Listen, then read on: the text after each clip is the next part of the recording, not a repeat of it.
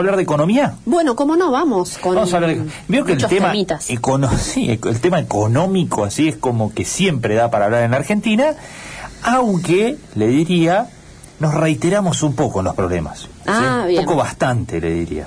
Bueno, Bueno, eh, está Salvador Di Stefano en comunicación con el programa, es analista económico y de mercado.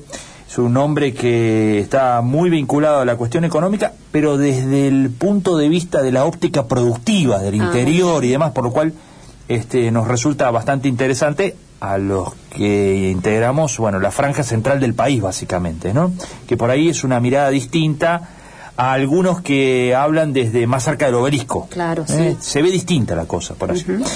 Bueno, eh, Salvador estuvo analizando y dando su punto de vista sobre eh, lo que fue el discurso del presidente en materia económica, hablando del discurso del presidente que abrió el periodo de sesiones ordinarias este lunes. En el bloque anterior nos ocupamos de lo que dijo y de lo que generó la disputa con el Poder Judicial. Ahora vamos a hablar de economía, Bueno. ¿eh? porque allí también el presidente habló del acuerdo con el fondo, eh, de la denuncia eh, al ex eh, presidente y a su equipo por la deuda y por la toma de deuda con el Fondo Monetario Internacional, por la fuga de divisas que dice que se produjo a partir de eso. Bueno, eh, lo saludamos ya a Salvador que está en comunicación. Salvador, ¿cómo va? Buen día. ¿Qué tal? ¿Cómo te va? Buen día. Gracias por llamar. Bueno, muchas gracias por atendernos. Bueno, a priori, ¿cómo vio lo del presidente en materia económica, en el discurso? Tiene un claro error de diagnóstico, digamos, de lo que son los problemas de la economía argentina. La economía argentina hace el año 2008 que tiene un déficit fiscal permanente y si vos analizar lo que vivió Argentina del 2008 para acá, en 13 años este, tenemos el mismo PBI que en el año 2008, que no crecimos, y en ese periodo tuviste un déficit de 190 mil millones de dólares y un aumento de la deuda de 190 mil millones de dólares. Entonces, este, en la Argentina, este, la deuda es la hija del déficit. Entonces, como la deuda es la hija del déficit, lo que vos tendrías que ponerte a trabajar es que no tener déficit. Consecuentemente, digamos, si no tenés déficit, no vas a tener deuda. Si no tenés déficit ni deuda, no vas a tener inflación. Si no tenés inflación, va a, tener, va a empezar a tener inversión. Y si tenés inversión, va a tener crecimiento. Mm. Ahora, si la- el tema es que le vamos a empezar a echar la culpa a otro, estamos en problemas. Ujú. Estamos como siempre mordiéndonos la cola, ¿no? En esto. Eh, claro, eso, digamos, a ver, eh, los argentinos, digamos, no, no aceptan de que gastan por encima de sus posibilidades. Por ende, si vos gastas por encima de tus posibilidades, tenés periodos en donde vivís por encima de tus posibilidades y tenés periodos en donde, vivís por debajo de tus posibilidades. Si vos gastas por encima de tus posibilidades, hay sectores de la población que viven muy por encima de sus posibilidades y otros que viven muy por debajo de sus posibilidades. O sea, tenés gente muy rica y gente muy pobre. Entonces, para igualar todo eso, lo que vos que tendrías que tener es una administración correcta de los recursos. Ni Cristina, ni Macri, ni Fernando entendieron eso. Eh, ¿Cómo se achica el déficit? ¿Podando gasto? ¿Tratando de agrandar la torta? ¿Las dos cosas? Mirá, si vos en tu casa, digamos, solamente tenés una mirada para bajar el gasto, te va a odiar tu, tu esposa, tu hijo, y encima no va a tener una satisfacción. Yo cuando no llego con- a cubrir el gasto, lo que hago es trato de trabajar más, este, digamos, generar más ingresos para poder cubrir este, los gastos de la familia. Mm. Eh, probablemente eh, lo que yo diga no sea del todo correcto, a lo mejor lo que hay que hacer es bajar un poquito el gasto, trabajar un poquito más, este, generar algún ahorro y, hacer alguna inversión rentable, tratar de asociarme con alguien en algún proyecto exitoso. Eso es lo mismo que tiene que hacer el país. Tiene que por un lado bajar el gasto, por otro lado este, tratar de generar más inversión, porque los ingresos son producto de la inversión, no son producto de que yo termine esquilmando al tipo que tiene plata, ¿me explico? Si yo termino esquilmando al tipo que tiene plata, el tipo se va a Argentina y pierdo, digamos, este, el sujeto impositivo. Mm. Entonces, digamos, yo lo que tendría que generar es, este, digamos, una seducción hacia el capital para que venga. Ahora, que en los 13 años que yo estoy analizando, que la nota que está colgada en mi página salvadordistefano.com.ar, Sí. Vos, en el año 2010, reestructuraste la deuda, o sea, le hiciste un corte de manga al acreedor. En el 2016 tuviste que arreglar con los holdouts porque le hiciste un corte de manga al acreedor. Y en el 2020 hiciste otra reestructuración de la deuda. Y la verdad que no sé si alguien te va a venir a prestar plata o poner plata si vos sos un defolteador serial de deuda. ¿Me explico? Porque si yo durante tres veces vos me prestaste y yo no te pagué, parece que no hay cuarta, ¿no? Mm. No, le preguntaba lo del déficit porque se le paran, se le erizan los pelos a algunos cuando se habla de ajustar, de recortar gastos y demás, y más en un año electoral como este, ¿no? Donde hay elecciones de medio término, en lo político es muy relevante eso, ¿no?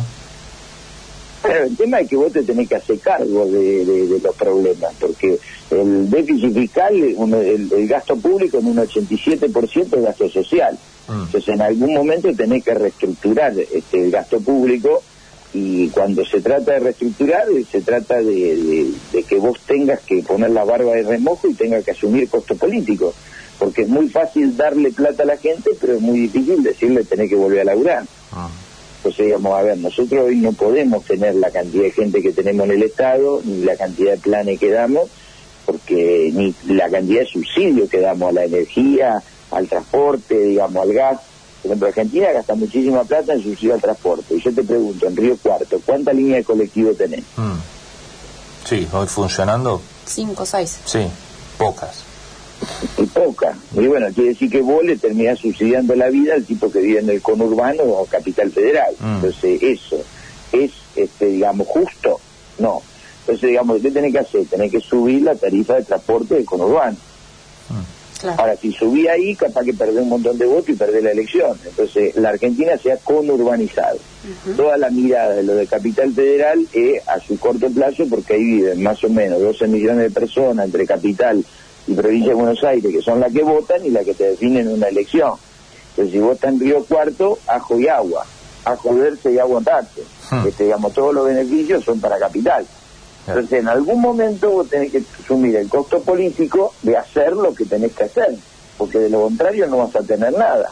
En algún momento el intendente de Río Cuarto va a tener que pavimentar y le va a tener que decir a la gente, señores, voy a tener que aumentar este, eh, los derechos que ustedes pagan o la tasa que ustedes pagan aquí en, Río Cuarto, porque si no, no pavimentamos, porque el pavimento se hace con plata. ¿Me explico? Si vos querés tener agua potable, vas a tener que pagar un poquito más el agua vos querés tener cloaca, tenés que pagar un poquito más de agua.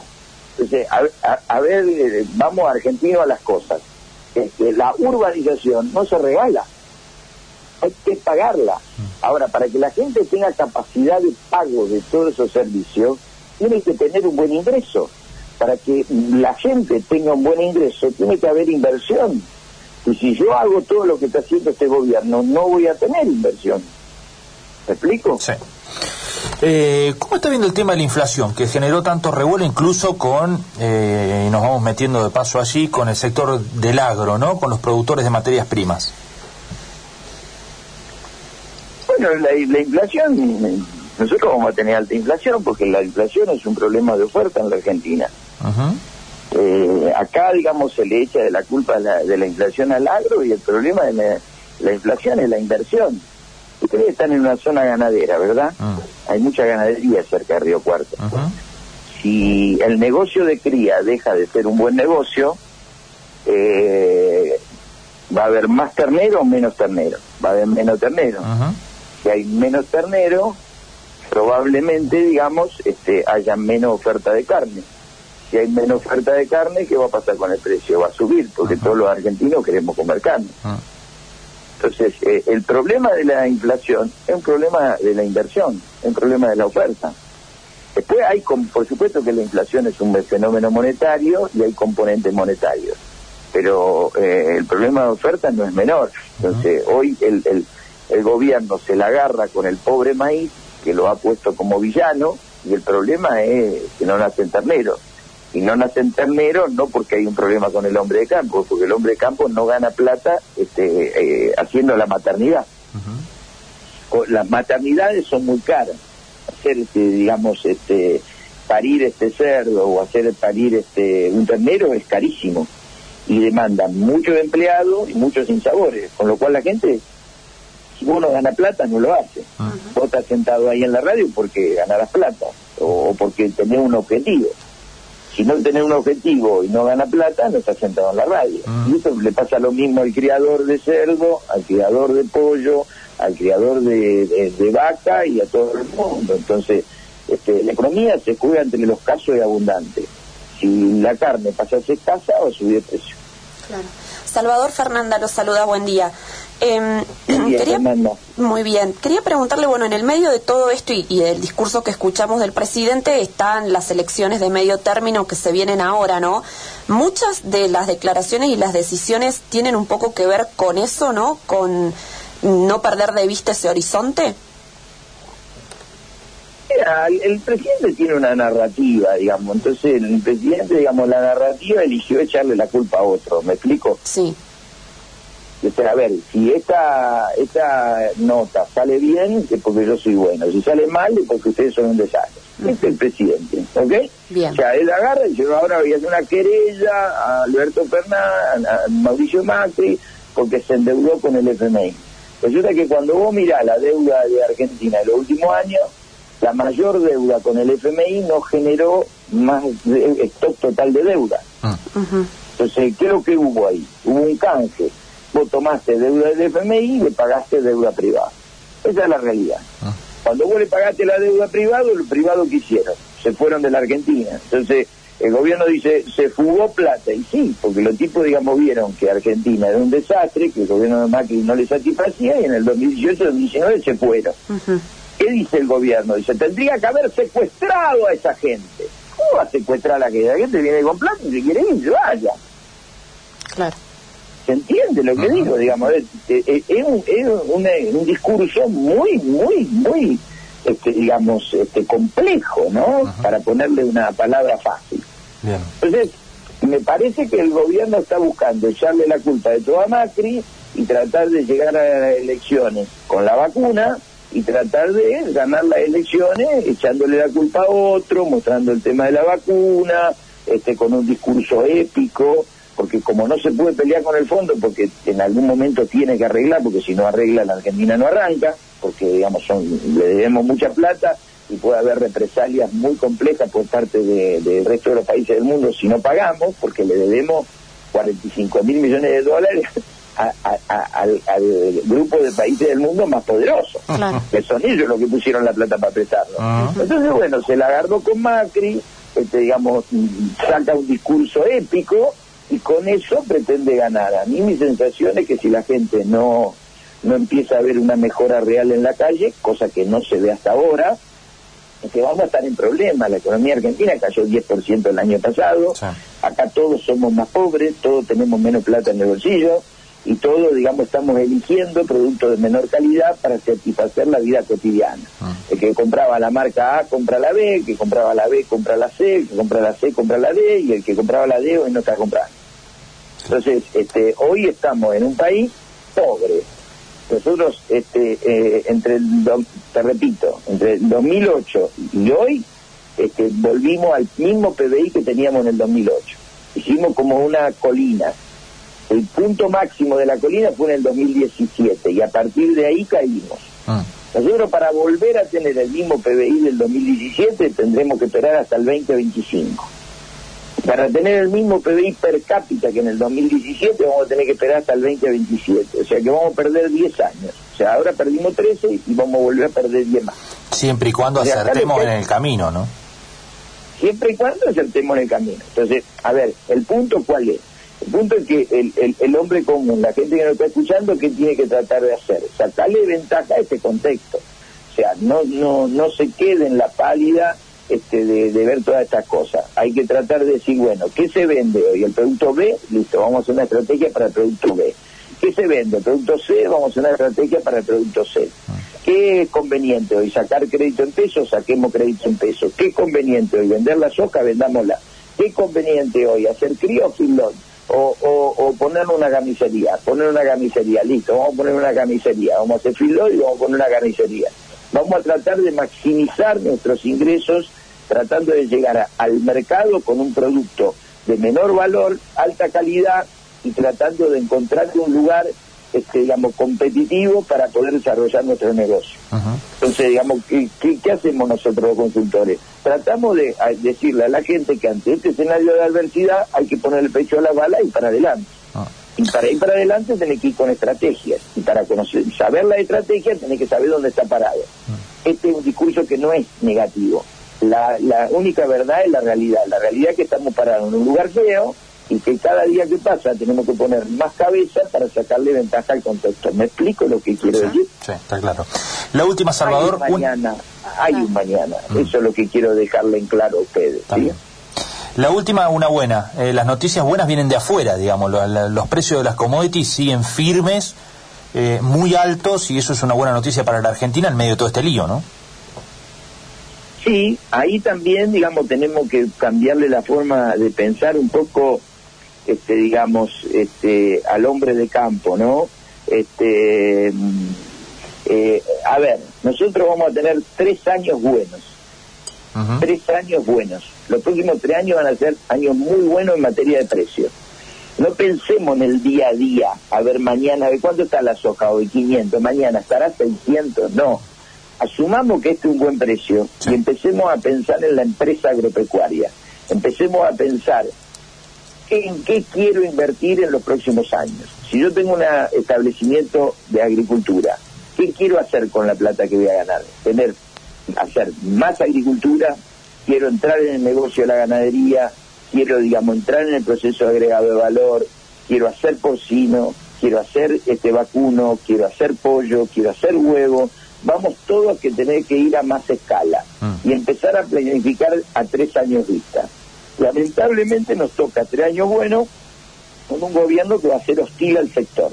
Pero lo importante es que la vida tiene revancha y dentro de tres años la taba se puede dar vuelta. Entonces, si yo hoy hago una buena administración de mi dinero, con esos buenos precios internacionales, escalo el negocio y tengo un cambio de gobierno en el 2023, probablemente este, empiece a entrar en un sendero de cambio profundo para mi economía familiar, para el hombre que tome esa decisión, y el país probablemente, digamos, entre en otro sendero, con lo cual todos vamos a estar mejor. Entonces, no hay que mirar el día a día con la agricultura ni con la ganadería, hay que mirar a tres años vista, hay que mirar la empresa agropecuaria, hay que ver cómo vos te proyectás en el tiempo y, y, dejar de mirar los noticieros y mirar más tu día a día, cómo, cómo está tu negocio cómo, digamos, realmente te va a insertar en este plan económico, que es, repito, es hostil, es difícil, pero que no es imposible sacarle ventaja. ¿Por qué tres años buenos? Porque generalmente cuando bajan los stocks, no se recuperan rápido. Mm. O sea, vos acá tuviste un evento extraordinario, que la demanda este, de productos de China. Sumado a otro evento extraordinario que es la merma de oferta de Argentina de los últimos años y Brasil del último año. Entonces vos ahí vas a tener, digamos, ese evento extraordinario. Para recomponerlo vas a necesitar tres años de buenas cosechas, como mínimo. Ah. ¿Me explico? Sí. Entonces, como la demanda está alta, porque a ver, muchachos, India crece al 11% anual, China crece al 8% anual, o sea, lo que estamos galeando somos nosotros, el mundo de otra cosa. Ah.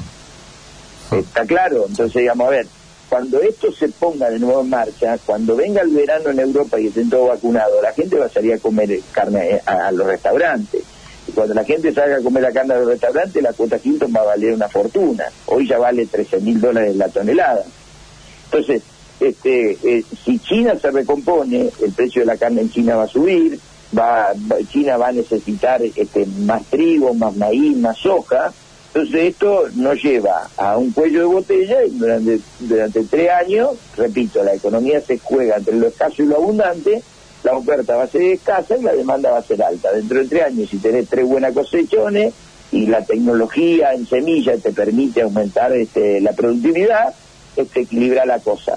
Este, así que son tres años muy buenos en donde hay que planificar con esa visibilidad. Bien. Salvador, gracias como siempre. Gracias a vos y mucha suerte. Muy amable. A amigo de Río Cuarto. Muchas gracias. Salvador Di Stefano, eh, el analista económico y de mercado, bueno, analizando un poco desde el discurso del presidente y sus dichos hasta, bueno, la realidad hoy en los mercados internacionales, ¿no? Lo que está ocurriendo y esta perspectiva de que podemos tener por delante tres años buenos.